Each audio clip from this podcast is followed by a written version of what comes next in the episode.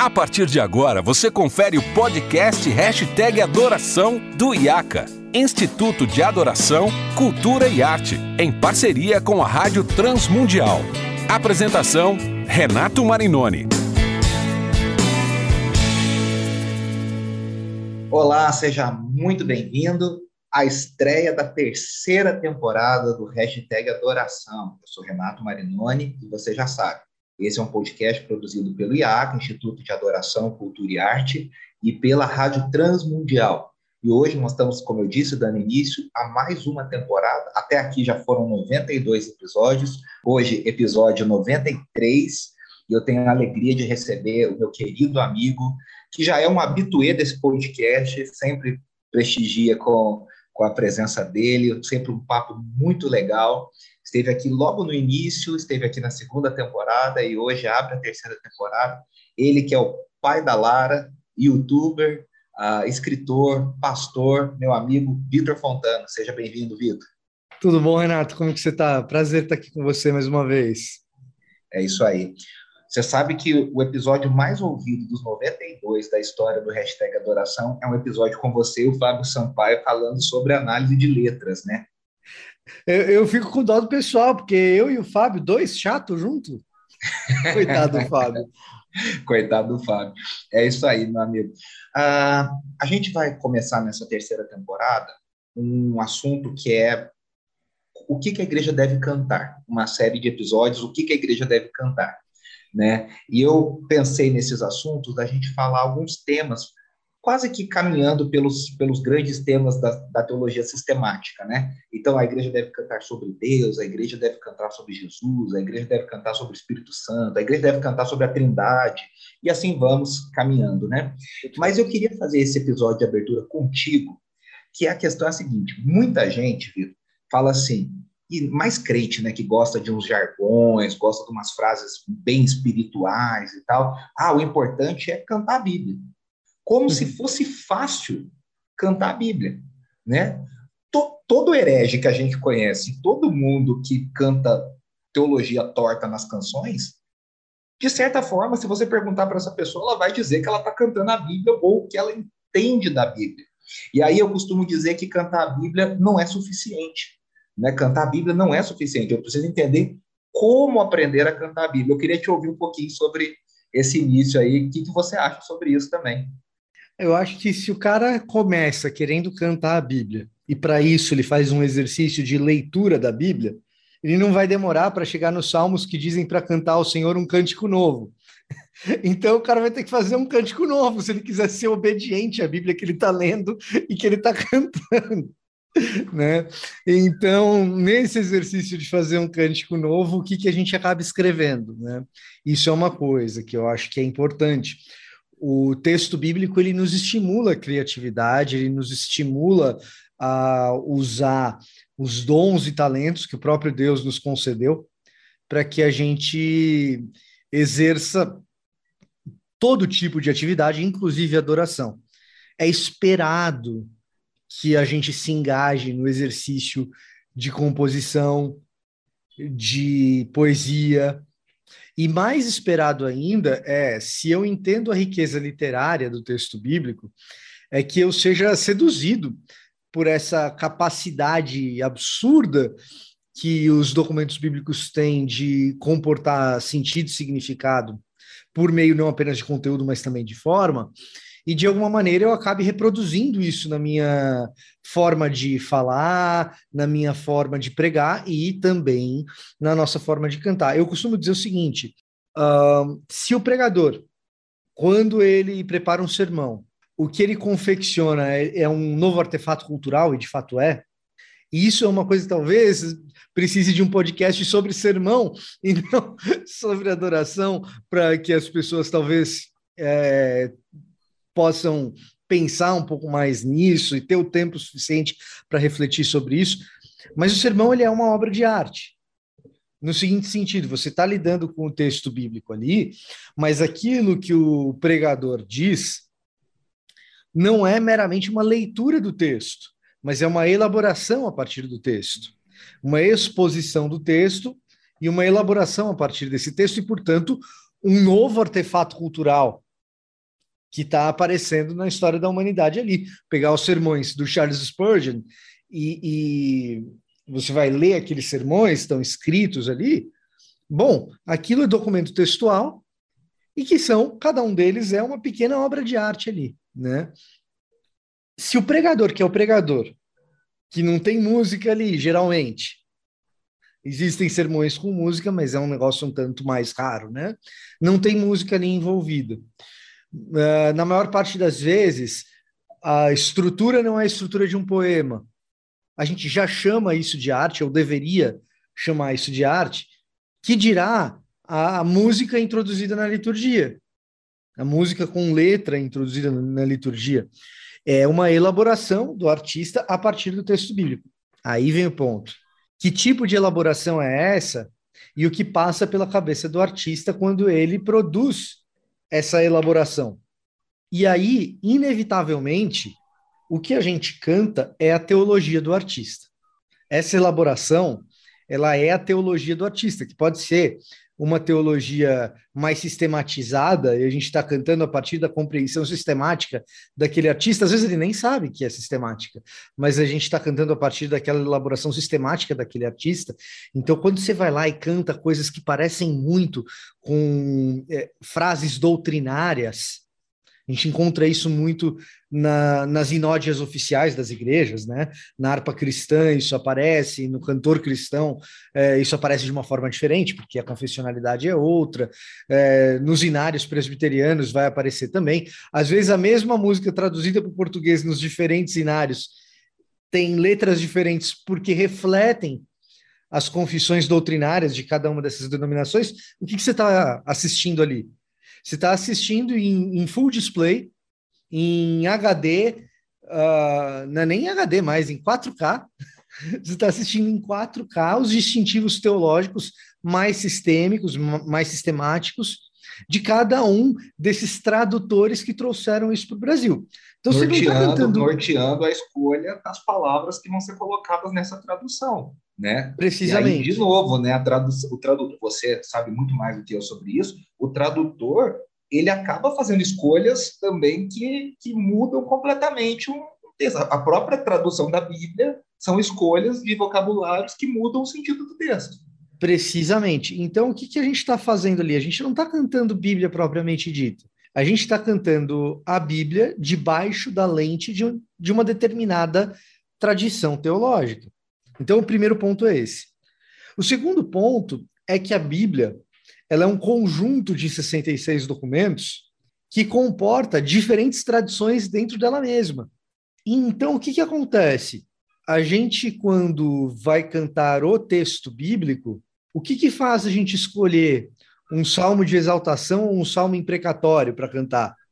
São diferentes contextos, diferentes perspectivas a respeito do mesmo Deus que é um Deus que não cabe nas nossas palavras, que é um Deus eterno, infinito, uh, cujas, uh, uh, cujos atributos são indescritíveis por meio da limitação da nossa linguagem, e acaba sendo expresso dentro do próprio texto bíblico de maneiras diferentes a depender do contexto.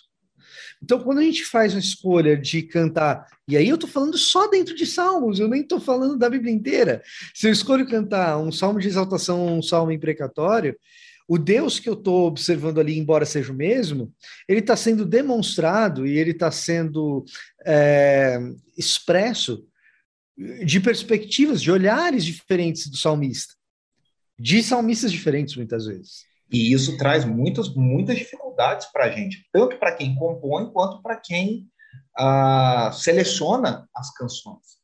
Né? Às vezes o cara não é compositor, mas é um líder de louvor que está selecionando canções a partir de um repertório X. Né? E aí você falou vários pontos interessantes. E assim, eu acho que eu traduziria para o nosso ouvinte, quem nos assiste, a questão da seguinte forma, né? A gente não pode ser inocente o suficiente para achar que a gente consegue acessar o texto bíblico de forma pura. Isso não existe. Né? Então, pelo que você está falando, a gente já passou pelas lentes do tradutor, porque quase ninguém lê nas línguas originais. Então, se você já passou pelas lentes do tradutor, você já passou por uma lente de edição, de, de preparação daquela tradução, E claro que ao escolher palavras, você também, ao, ao colocar as palavras em ordem diferente do que está no texto bíblico, você já está fazendo, como você disse, uma tarefa muito similar à do, à do pregador, né? A, a, a, de elaborar a partir do texto. Só que aí eu me lembro, você falando dos Salmos, por exemplo, vamos pegar nos Salmos aqui. O Lewis fala uma coisa muito interessante naquele livro dele sobre os Salmos, uh, que ele fala assim: eu, como leitor, ele fala, não sou, não sou um grande comentarista, não sou um, especialista em, em, línguas originais, eu estou aqui escrevendo como um leitor de salmos. Os salmos trazem muito problemas para a gente. Aí o Lewis vai elencando alguns problemas. Né? Como é que você lida com a vingança? Como é que você lida com a raiva do salmista diante dos seus inimigos? Como é que nós, povo do Novo Testamento, lidamos com salmos imprecatórios, com salmos sobre o templo, né? E como é que a gente vai. A questão do templo é uma, né, Vitor? Que, por exemplo, eu estou jogando um monte de perguntas que eu sei que você vai elaborar. O crente brasileiro adora abrir o culto falando: alegrei-me quando me disseram, vamos à casa, vamos à casa Senhor. A nossa igreja é uma casa do Senhor? Não, não é. E aí a gente já tem uma série de problemas. Então, pensa o tanto de canções que a gente canta que falam da casa do Senhor, do templo, do monte do Senhor. Isso. Então, queria te ouvir um pouquinho sobre isso. Não, vamos usar o templo como estudo de caso, então, para a gente perceber o quanto que essa coisa da Bíblia ela é, é uh, exigente em relação a nós. E acho que essa palavra, exigência, é, talvez seja uma palavra-chave aqui. A gente não está dizendo que é impossível, a gente não está dizendo que todo mundo que todo mundo é tonto, a gente está dizendo que, dado que nós somos servos fiéis de Deus, nós temos que arcar com as exigências que o texto bíblico faz. É o texto bíblico não faz poucas exigências. A própria forma como o texto se apresenta é, nos faz exigências que são enfim, as exigências de um rei. Né? Então temos que ter responsabilidade e estar preparados. Exato, exato. Então, quando a gente fala do templo, é, vamos usar o templo como esse estudo de caso aí. Nós temos um desafio que é o seguinte: uh, o templo é uma das coisas que sofre com o processo de continuidade e descontinuidade. O que, que é continuidade e descontinuidade? Era uma coisa no Antigo Testamento e o que, que continua sendo igual no Novo Testamento e o que, que descontinua no Novo Testamento. Certo? A partir da obra de Cristo, claro. A partir da obra de, de, obra de Cristo. Se você quiser pensar, em vez de pensar nos testamentos, pensar nas alianças. O que que. Com, como o templo funcionava e o que ele era na antiga aliança, como ele funciona e o que ele é na nova aliança. Né? A gente tem aí um primeiro desafio que é esse. A maioria das nossas canções que é, abordam a questão do templo abordam sob uma perspectiva da antiga aliança, embora a gente viva na nova. Esse que é o, o, o lance que aparentemente é dificultoso. Isso dá para ser contornado. Se você canta tudo isso que a gente fala de templo a partir de uma perspectiva metafórica, e se o condutor do, do culto, da liturgia, ele é suficientemente hábil para convidar a congregação a cantar de maneira metafórica a respeito desse templo, entendendo é, que o templo é agora a igreja, mas outro tipo de igreja, não a construção, mas aquelas pessoas, uh, tudo bem. Aí você consegue fazer isso até mesmo quando você tem dentro da própria música um desrespeito a essas diferentes tradições que a gente tem dentro da própria Bíblia. Vou dar um exemplo para a gente ficar mais próximo do chão aqui, né? Na verdade, vou dar dois exemplos disso que a gente canta uh, e que a gente fala que, opa, acabei de misturar duas tradições, se não tiver cuidado, uh, duas tradições viram contradições, e a gente não pode ter contradições quando a gente fala do texto bíblico, tá? Então, assim, quando a gente mistura duas tradições sem o devido cuidado, isso pode acontecer. Então, você pega, por exemplo, a música do Diante do Trono, que é Quero subir ao Monte Santo de Sião. Eu estava pensando exatamente nessa música. Cara, eu estava literalmente pensando nela. É, então é um clássico, né? Quero subir ao Monte Santo de Sião, e o refrão é te adoro, Senhor, em espírito e em verdade. Se você ler João capítulo 4, quando Jesus usa essa expressão de adoração em espírito e em verdade, o contexto que a gente lê ali é Jesus dizendo à mulher samaritana o quê? Que não é mais no monte, que não é mais no templo. Então, essa história de ir até um lugar específico para adorar é, não precisa mais, não deve mais. Agora é em espírito e em verdade. Esse é o contexto de João capítulo 4. E aí, na mesma canção, você começa cantando que você quer subir ao Monte Santo de Sião. Isso é errado. Se você entender uh, e se o dirigente litúrgico ou do momento de música do louvor é, for suficiente, suficientemente hábil para fazer a congregação entender que esse subir ao Monte Santo de Sião é, de certo modo, metafórico, você consegue fazer com que essa canção seja entoada Ó, ali no, no ambiente vou te falar, Vou te falar sobre essa canção, porque eu amo essa música. Essa música foi gravada no Preciso de Ti, em 2001, a primeira Eu gosto dela também. De eu falo para Ana, há muitos anos eu falo para Ana, para mim é a música mais completa sobre o culto congregacional, assim, que fala sobre o que nós estamos fazendo enquanto adoração congregacional. Aí o que, que eu faço enquanto líder de louvor? Eu sempre começo dizendo que nós estamos ali apontando para a Sião Celestial. Né? Pegando a, a, perspectiva de Hebreus. Nós não estamos mais no Sinai, nós estamos agora subindo a Sião Celestial. Né? Nós habitamos ao, ao, monte vivo de Deus. E aí eu falo, então é esse monte que nós estamos subindo, na presença de Deus pelo sangue de Jesus. Então, eu acho que aí a gente já consegue. acho que, né? O que, que você acha? Funciona exatamente da mesma forma, exatamente da mesma forma, se você pegar é, porque assim, uma é para subir no monte, a outra é para adorar no templo. Vamos, vamos pegar a outra, a outra música que é um outro clássico aí do cancioneiro evangélico, que é em espírito, em verdade, te adoramos, te adoramos. Então, de novo, a questão do espírito em verdade, que não importa o lugar. E aí você joga lá no final da música, você tem é, meu prazer é estar na casa do Senhor, né? É. E aí, de novo, é o mesmo caso. Só é que um caso é a casa do Senhor, outro caso é o Monte de Sião. Né? É. Jesus falou: nem na casa, nem no monte, a gente canta as duas coisas em espírito e em verdade. Desde que uh, o dirigente de louvor ele tenha essa habilidade, você reduz o problema a zero. Ah, mas o dirigente de louvor não teve essa habilidade e a gente está cantando essas músicas do mesmo jeito. Cara, você vai ter um pequeno ruído que depois você vai ter que lidar com esse ruído de alguma forma. É, ninguém está é, é, cantando uma heresia por causa disso, a igreja não está em pecado por causa disso, e, e isso não é é, um problema existencial para a igreja. A igreja não deixa de ter as marcas de uma igreja verdadeira porque isso está acontecendo de maneira nenhuma. Mas você terá desafios de discipulado posteriores porque a tua música forma a cabeça de quem está cantando. Antes da pessoa ir na tua classe de novos membros, ela entrou no teu culto e cantou as músicas que você colocou lá.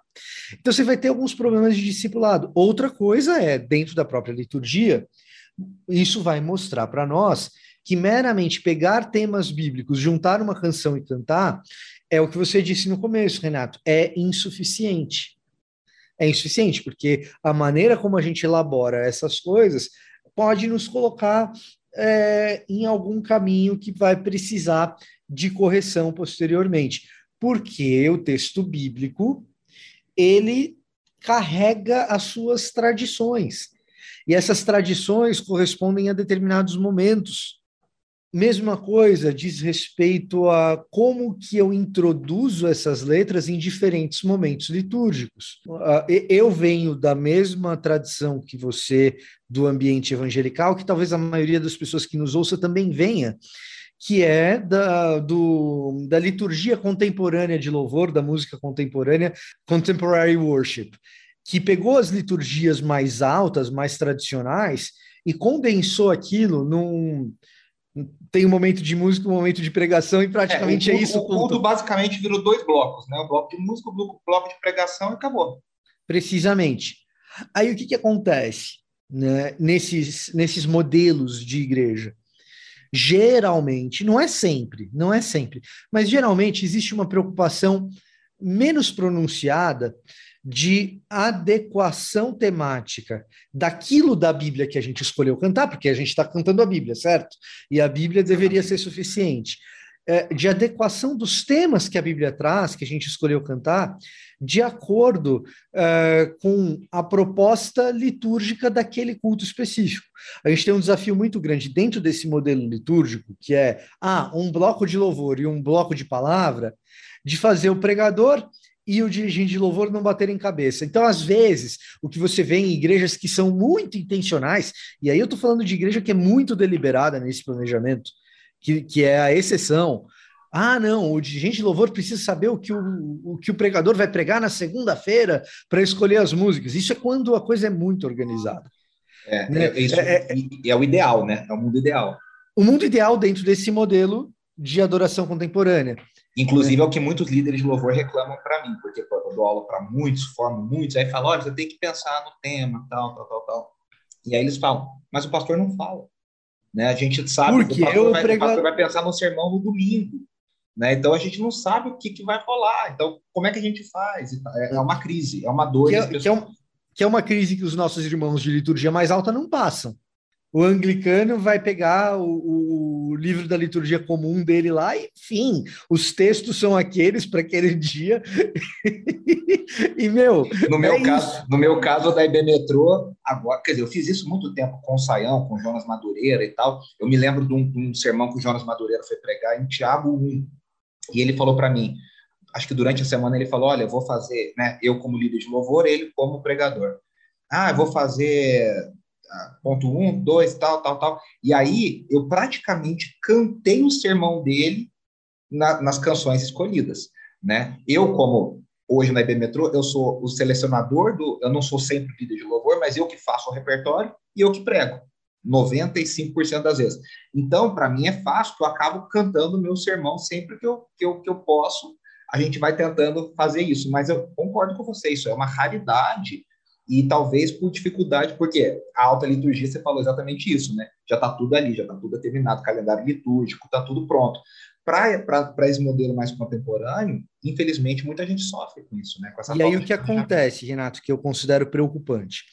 A grande vantagem, ou uma das grandes vantagens, tem mais do que essa, mas uma das grandes vantagens da gente fazer uma liturgia mais contemporânea é a flexibilidade que ela confere. Exatamente. Né? Então, se você está planejando a tua igreja numa liturgia alta, que você segue o calendário litúrgico, que está tudo preparado desde o começo do ano. Né? Para quem não está habituado com o que eu estou falando aqui, gente, ah, nunca fui numa igreja anglicana ou, ou numa igreja luterana mais tradicional, numa presbiteriana que, que segue o calendário litúrgico. Cara, no começo do ano já está tudo definido. Está tudo preparado. É. Já está tudo preparado. Tá? Então, o que, que acontece? É, às vezes, você vai ter um calendário litúrgico desse e você vai ter uma rigidez muito grande, você não tem flexibilidade para transformar as coisas no meio do caminho, olhar as necessidades da sua comunidade e, dentro daquelas necessidades, é, entregar determinadas reflexões que são necessárias. Até situações pastorais, né? Perfeito. Aparecendo no caminho. Não, o exemplo que eu gosto de citar nesse sentido é eu estava como turista na França quando teve o atentado do Charlie Hebdo. Né? Eu, eu, eu estava lá quando teve foram dois atentados, né? Um do Charlie Hebdo, o assassinato do Charlie Hebdo, e dois dias depois o atentado ao mercado kosher, né? Teve um uhum. mercado judeu que foi uh, atacado também, eu estava ali. Na quarta ou na quinta-feira daquela semana, a gente foi na hoje já é, é, hoje já em estado de recuperação, a gente foi em Notre Dame, fomos na, na, Catedral de Notre Dame e participamos de uma missa lá, no, na Catedral de Notre Dame. Né? Participamos de uma missa num dia de semana e, assim, o arcebispo lá de, de Notre Dame e, gente, para quem talvez não esteja habituado, a gente está falando de uma igreja católica aqui, por isso que estou falando de uma missa que a gente foi lá, né? Uh, e aí o, o arcebispo, ele teve que, ele não tinha opção a não ser direcionar a homilia dele para um momento em que o povo francês estava tudo consternado com dois atentados terroristas na mesma semana. Não tem como você não modelar não tem como ignorar o, teu, isso, né? o teu culto a partir disso. Entretanto, muitas vezes num contexto de liturgia extremamente alta, como é uma missa, a missa é o ápice do que é uma liturgia é, estruturada e com pouca flexibilidade, né?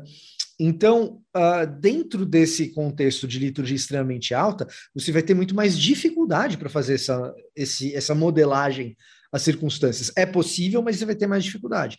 Então, o que o culto contemporâneo entrega para a gente é flexibilidade, porque você tem dois grandes blocos, e você manuseia esses blocos da maneira como você quer. Você tem né? essa flexibilidade muito maior. Você tem uma flexibilidade muito maior. Agora, o que a gente faz com essa flexibilidade é que é chave. É... Por quê?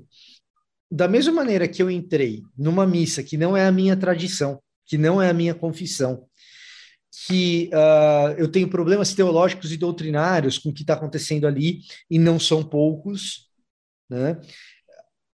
Mais do que foi feito ali, eu vi a palavra sendo pregada, a homilia atendendo o coração e, os, e as necessidades da congregação naquele momento.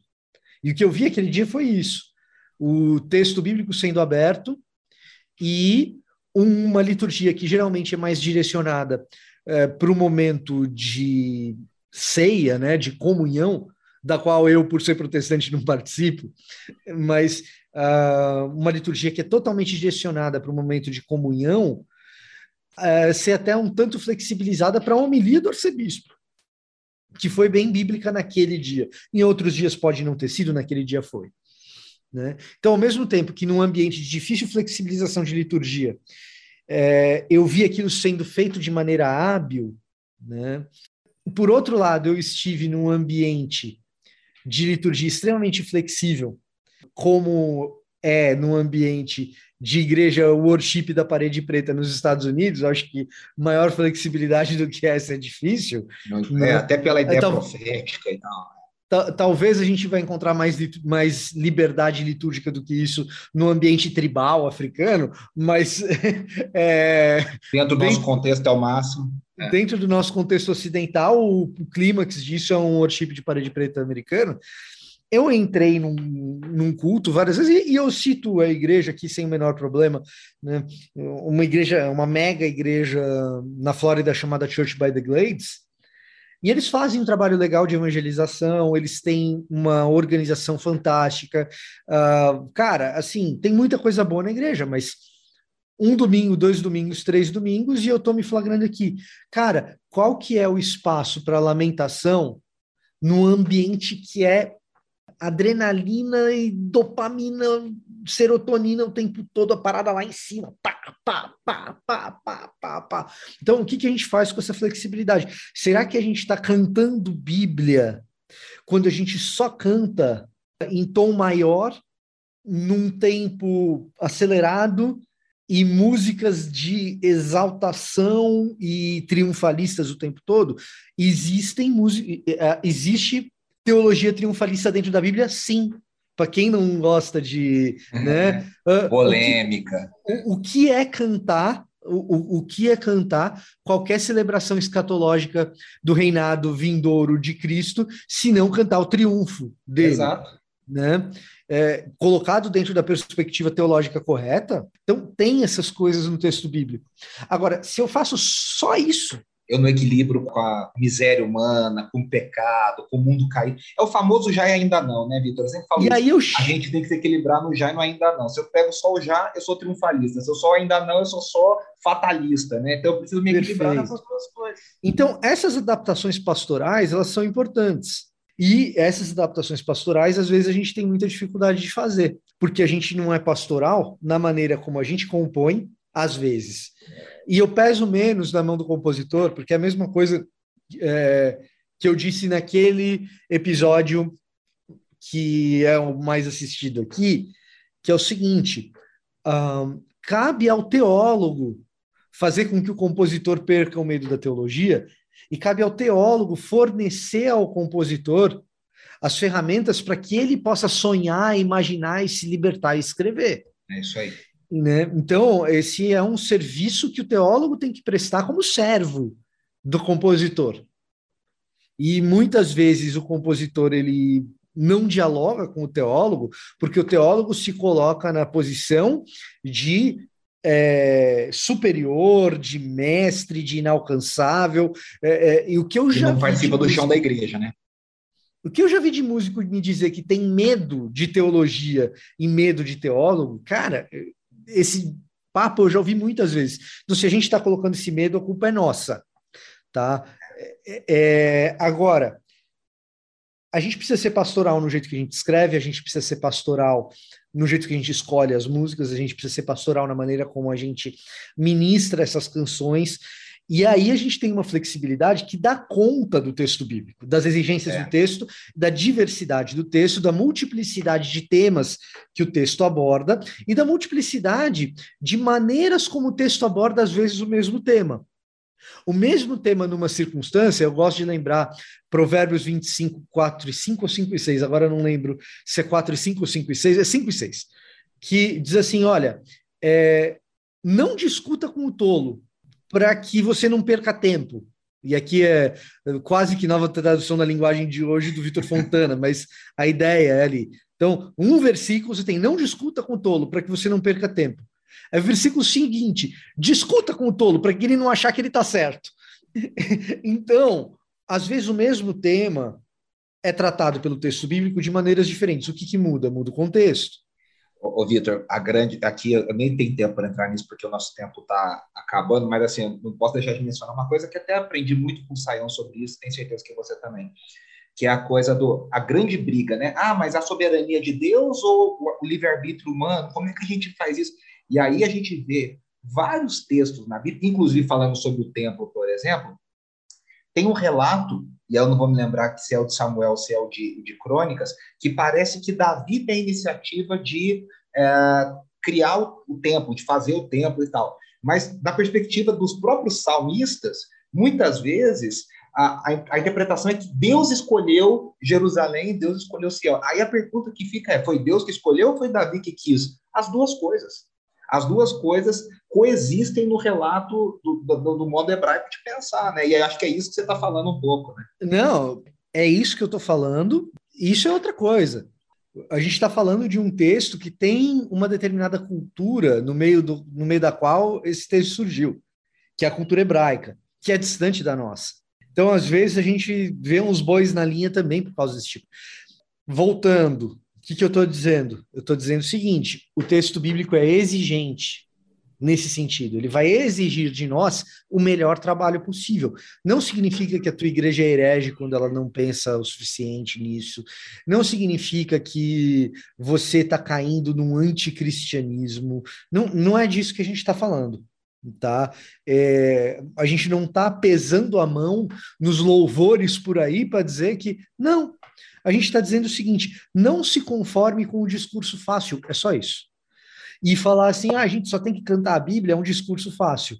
A começar pelo fato de que a Bíblia nos incentiva a cantar um cântico novo, porque ele tem é feito é maravilhas. As maravilhas que ele tem feito no século XX, no século XXI, na sua vida, a partir do teu testemunho pessoal, não são as mesmas maravilhas exatamente que fez na vida do salmista para que ele produzisse os salmos que ele produziu. Então, a partir das maravilhas que você tem visto, você é convidado a colocar no papel aquilo que você pode exprimir de louvor e adoração, ou colocar no lábio, colocar nas bocas, na língua, na garganta, a plenos pulmões, aquilo que você é capaz de exprimir de louvor e adoração. E às vezes, relembrar os cânticos do passado, rememorar os cânticos do passado, é absolutamente propício para exprimir essas verdades, para exprimir essas maravilhas. Às vezes não. Às vezes ele colocou no teu lábio um novo canto e o teu ser é novo por causa disso. Então, é, é, a maneira como a gente vai escrever essas coisas é fundamental. Eu lembro, Renato, que eu estava numa oficina de louvor há muitos anos. Muito boa oficina em um determinado momento, mas muito voltada para os músicos muito voltada para os músicos. Em um determinado momento, eu pergunto para a pessoa que está dando a oficina, ele vinha de uma igreja é, forte, um ministério de música, eu falei, mas é, deixa, como que vocês trabalham? E eu perguntei de pura curiosidade, não era uma pergunta armadilha, não. De pura curiosidade mesmo. E, e curiosidade de, de pós-adolescente, jovem adulto, assim. Né? Falei, como que vocês trabalham na igreja de vocês a questão da composição de, de músicas da equipe de vocês e tal? Aí ele falou: olha, a gente não compõe nada, mas nós somos os primeiros a traduzir o que sai de legal lá fora. Aquilo me trouxe um sentimento ambíguo. É muito legal ser capaz de identificar as coisas produzidas pelo corpo de Cristo ao redor do mundo que podem falar ao nosso coração. Isso é fantástico. Eu não acho ruim.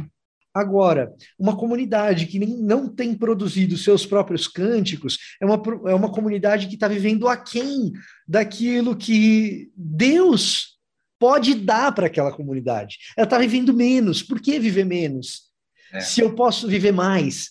É, é, e se, mesmo que ninguém vá cantar a minha música, aquele momento que eu peguei e cantarolei aquela música para Deus, cara, é o meu momento de intimidade. É, não tem, não, tem, não, tem não, não, é questão aqui de produção, de, de distribuição, é questão da vida comunitária de adoração. Né? Perfeito, da vida comunitária de adoração e até mesmo, Renato, e até mesmo da vida íntima de adoração individual. É, eu tenho as minhas canções que eu nunca nem mostrei para ninguém. Opa! Né? Então, é, tá ali, tem o tecladinho tá ali atrás. É, a câmera desfoca, mas aquilo ali é um teclado. Eu, é, eu tava tentando ver se era um teclado. É, é um teclado, um teclado. né? Né? Tá lá no, te, no, meu tecladinho ali atrás. É, é, quatro anos atrás não era no teclado, era, era na minha guitarra que eu dei de presente para Sara Renata. É, então, assim, e tá lá, cara, faz parte daquela espiritualidade uh, de Deus falar com a gente por meio do texto bíblico e a nossa reação é de por meio do texto bíblico, por meio das maravilhas que ele faz na nossa vida, e a nossa reação é colocar aquilo em elaboração poética. Isso. E é assim que a gente. Então, assim, é, é, eu estou tentando valorizar aqui o compositor, porque é, nem todo mundo no ambiente eclesiástico será um compositor, não é isso. Eu nem me considero um compositor competente, tá? Até por isso as pessoas não conhecem as minhas composições, né? É, mas eu estou enfatizando uh, o lado do compositor aqui, porque uma boa parte de toda essa história do que é cantar a Bíblia tem a ver com isso. Às vezes eu vou é, olhar para a questão ambiental do mundo, para o preço da gasolina, é, para tudo que está acontecendo. E eu vou voltar lá em São Francisco de Assis e vou ver no, no, poema dele que todas as criaturas de Deus o adoram e um poema que traz todo o cosmos em adoração a Deus e aquilo vai me ser suficiente. E eu estou voltando lá na Idade Média em Francisco de Assis e aquilo vai me ser suficiente. Só vai ser um pouco estragado, porque é uma canção que aparece no episódio do Mr. Bean e eu não consigo é mais chorar. É impossível desassociar. É impossível. aleluia, aleluia! Exato, exato. Quem nunca quem nunca frequentou uma igreja tradicional o suficiente para você chegar sem o inário e tentar é. olhar no inário do vizinho, como faz o Mr. Bean? Isso, isso é a minha infância, cara. Então, assim, né? agora, é, às vezes isso vai ser suficiente. Às vezes, o que Deus fez na tua vida naquele momento, você fala, não, precisa colocar no papel e a comunidade vai produzindo os poetas que vão colocando as coisas no papel. Então, dessas composições assim que eu é, que eu falo assim, uh, nunca mostrei para algumas pessoas, não é que eu nunca mostrei para ninguém, mas nunca foi cantado congregacionalmente, tá? É, eu falo assim, uma das coisas é justamente sobre o templo, que é, diz assim, só para a gente entender que eu que eu estou querendo dizer, mas é precisamente o Monte de Sião e o templo convergindo para o que é a igreja. Ele diz assim: me explica a saudade da cidade que eu ainda não visitei. Toda a falta que eu tenho de um desenho que só experimentei. E aí eu vou cantando a partir do que eu experimento dessa, dessa saudade do lugar que eu ainda não, não visitei, no abraço do meu irmão, na vida da igreja, na vida comunitária, que eu experimento Nossa, na própria isso, igreja. Lindo isso. Né? Muito legal isso, muito bonito. Né? Então, é, essa, Essas coisas, bom, no dia que eu estava pensando sobre como a igreja é uma expressão dessa nova Jerusalém que vem, eu falei, não, eu vou colocar isso no papel. O que, que eu estou sentindo? Pô, eu estou sentindo saudade de uma cidade que eu nunca fui. Como que eu sei que essa cidade existe? Putz, essa cidade eu só sei que existe porque eu experimento um pouco dos habitantes dessa cidade num contexto comunitário de igreja. Então, o que eu posso fazer se não cantar? Seja o nosso louvor cada dia que sob a tua direção. Seja o nosso viver, ouvir a tua voz e te obedecer. Mesmo quando nos sentimos fracos, tristes e sem direção, tu serás. Vitor, cara, você é maravilhoso, gosto muito de te ouvir muito legal, quero te agradecer muito. E aí você falou um negócio, né, que o teólogo tem que ser um servo da igreja e abençoar, inclusive, os compositores. E eu sei que você tem feito isso com muita excelência. E eu queria que eu terminasse você falando aí para o pessoal como é que o pessoal pode consumir, uh, acompanhar uh, tudo que você tem produzido e feito e tal. Onde que o pessoal te acha no YouTube, no Twitter, no Instagram? Como é que, como é que o pessoal te encontra? Cara, só digitar Victor Fontana no YouTube ou nas redes sociais, que hoje em dia, se digitar Victor Fontana ali, geralmente o primeiro resultado sou eu. Então eu estou no YouTube, estou no Instagram, estou no Twitter, é só me procurar lá que você encontra. E se quiser consumir por meio de podcasts, bibotalk.com, é, os BTcasts, em alguns deles ali, é, eu faço parte também da equipe. Isso aí, meu amigo, muito obrigado, Deus te abençoe muito, você, a sua família, seu ministério e te agradeço mesmo. Foi muito legal, viu? Eu que agradeço, Renato. Um abraço para você. Você que nos ouve e nos assiste, semana que vem eu volto. Então, agora nessa série, o que a igreja deve cantar, nós vamos falar com meus amigos Fábio Sampaio e Júlio, uh, da Purples. Nós vamos conversar sobre a igreja deve cantar sobre Deus, e aí a gente vai dando prosseguimento a essa série falando sobre esses temas. Eu espero você na semana que vem. Um grande abraço. Preciso ser mais louco.